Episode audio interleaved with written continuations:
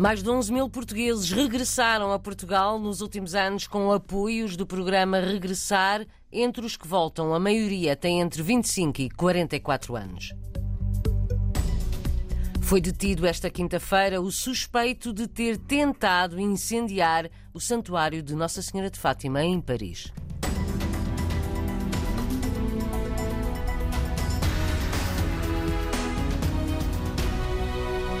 Mais de 11 mil portugueses regressaram a Portugal nos últimos anos com apoios do programa Regressar, número avançado à RDP Internacional por José Albano Marques, diretor do programa. Terminamos o ano 2022 com mais de 11 mil eh, portugueses já abrangidos pelo programa Regressar e cá no país, mais de 6.700 candidaturas feitas ao programa Regressar e onde vemos que a faixa etária entre os 25 e os 44 anos de idade é aquela que atinge o maior número de regressos. Quando refiro mais de 11 mil portugueses abrangidos, portugueses residentes no estrangeiro, por este programa está a referir-se público-alvo? Já manifestaram interesse? São candidatos? Foram candidaturas que foram aprovadas e que, em contexto real, já estão a exercer a sua profissão, quer eles, quer o respectivo cônjuge e os próprios elementos do agregado integrados nos estabelecimentos de ensino ou noutro tipo de atividade. Ou seja, neste momento, concretamente,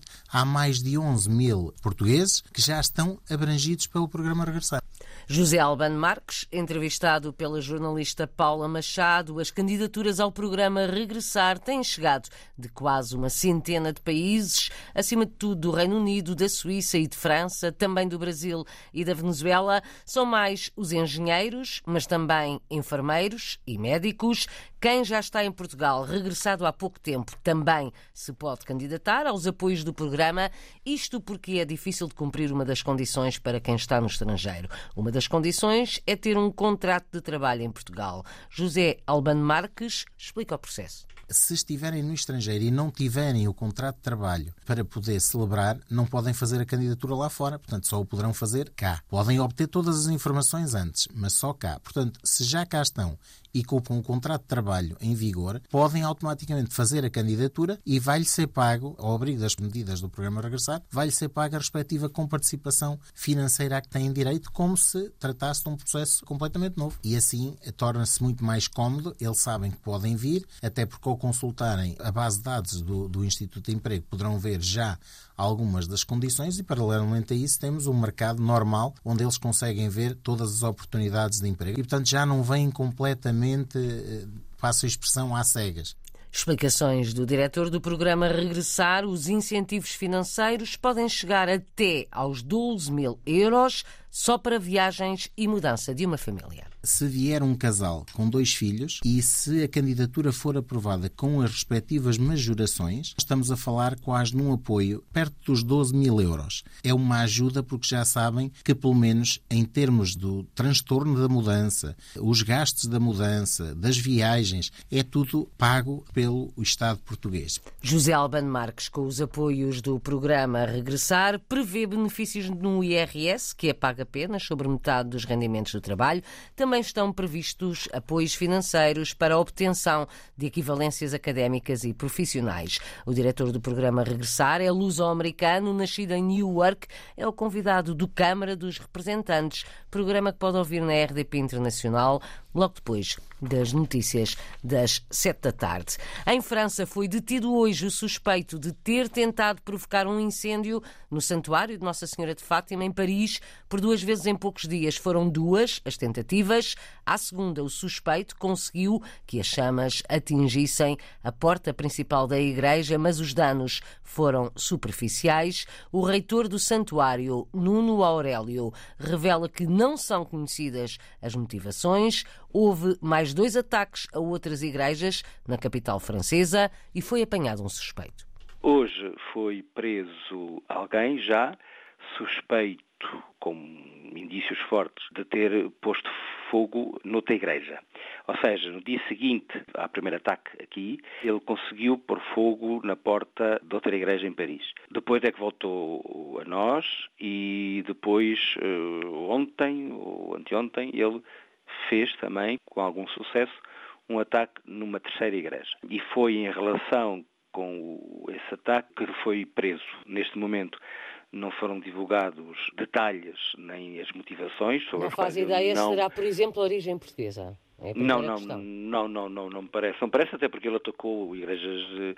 A igreja, esta igreja não é, é portuguesa, que pertence à Diocese de Paris, embora esteja confiada à comunidade é portuguesa, comunidade. mas é um santuário diocesano de, de oração pela cidade. É uma igreja comemorativa uh, da Liberação de Paris, quase no final da Segunda Grande Guerra Mundial, e na prematuro. Não há, não há qualquer indicação sobre a motivação? Não, ainda não. A Igreja continua, entretanto, a funcionar normalmente. Nuno Aurélio, reitor do Santuário de Fátima em Paris, explica que o sistema de videovigilância vai ser alargado.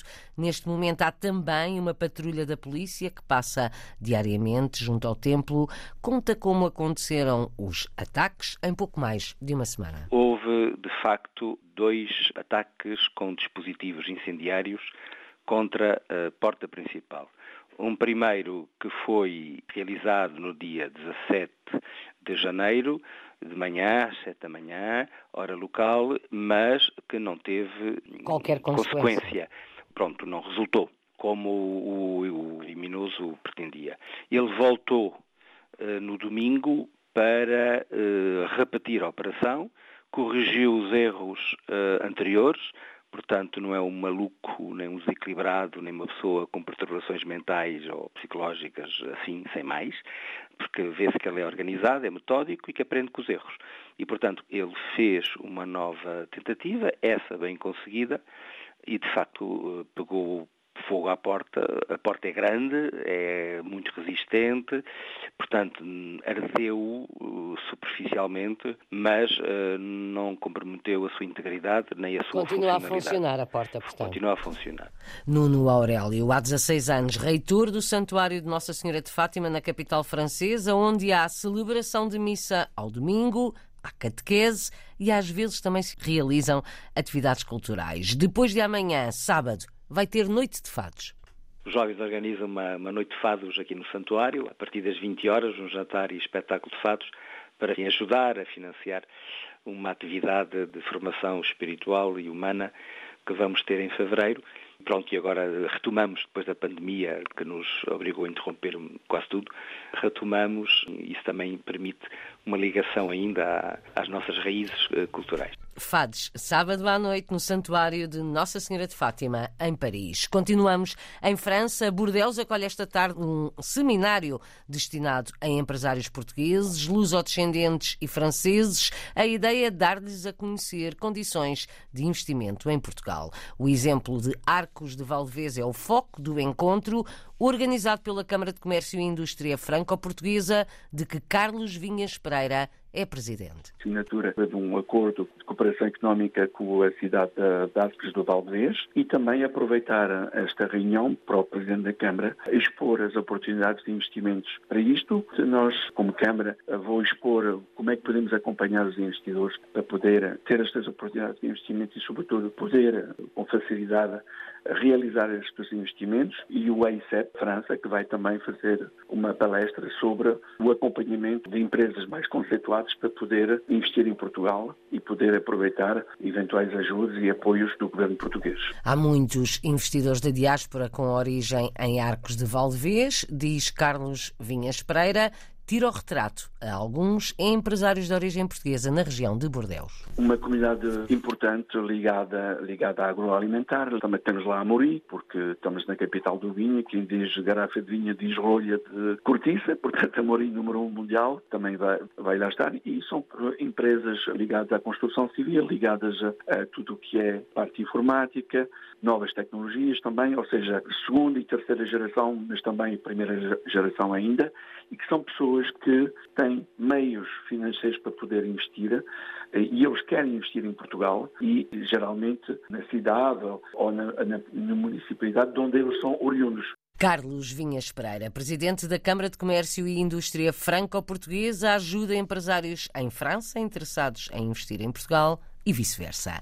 A fechar a notícia da primeira visita ao Brasil do atual secretário de Estado das Comunidades começa esta tarde em Brasília, segue amanhã para o Rio de Janeiro, depois São Paulo, Santos, Belo Horizonte e Salvador da Bahia. Durante uma semana, Paulo Cafofo vai visitar várias instituições, associações e vai ter encontros com portugueses e lusodescendentes. Estão estimados em cerca de um milhão no Brasil.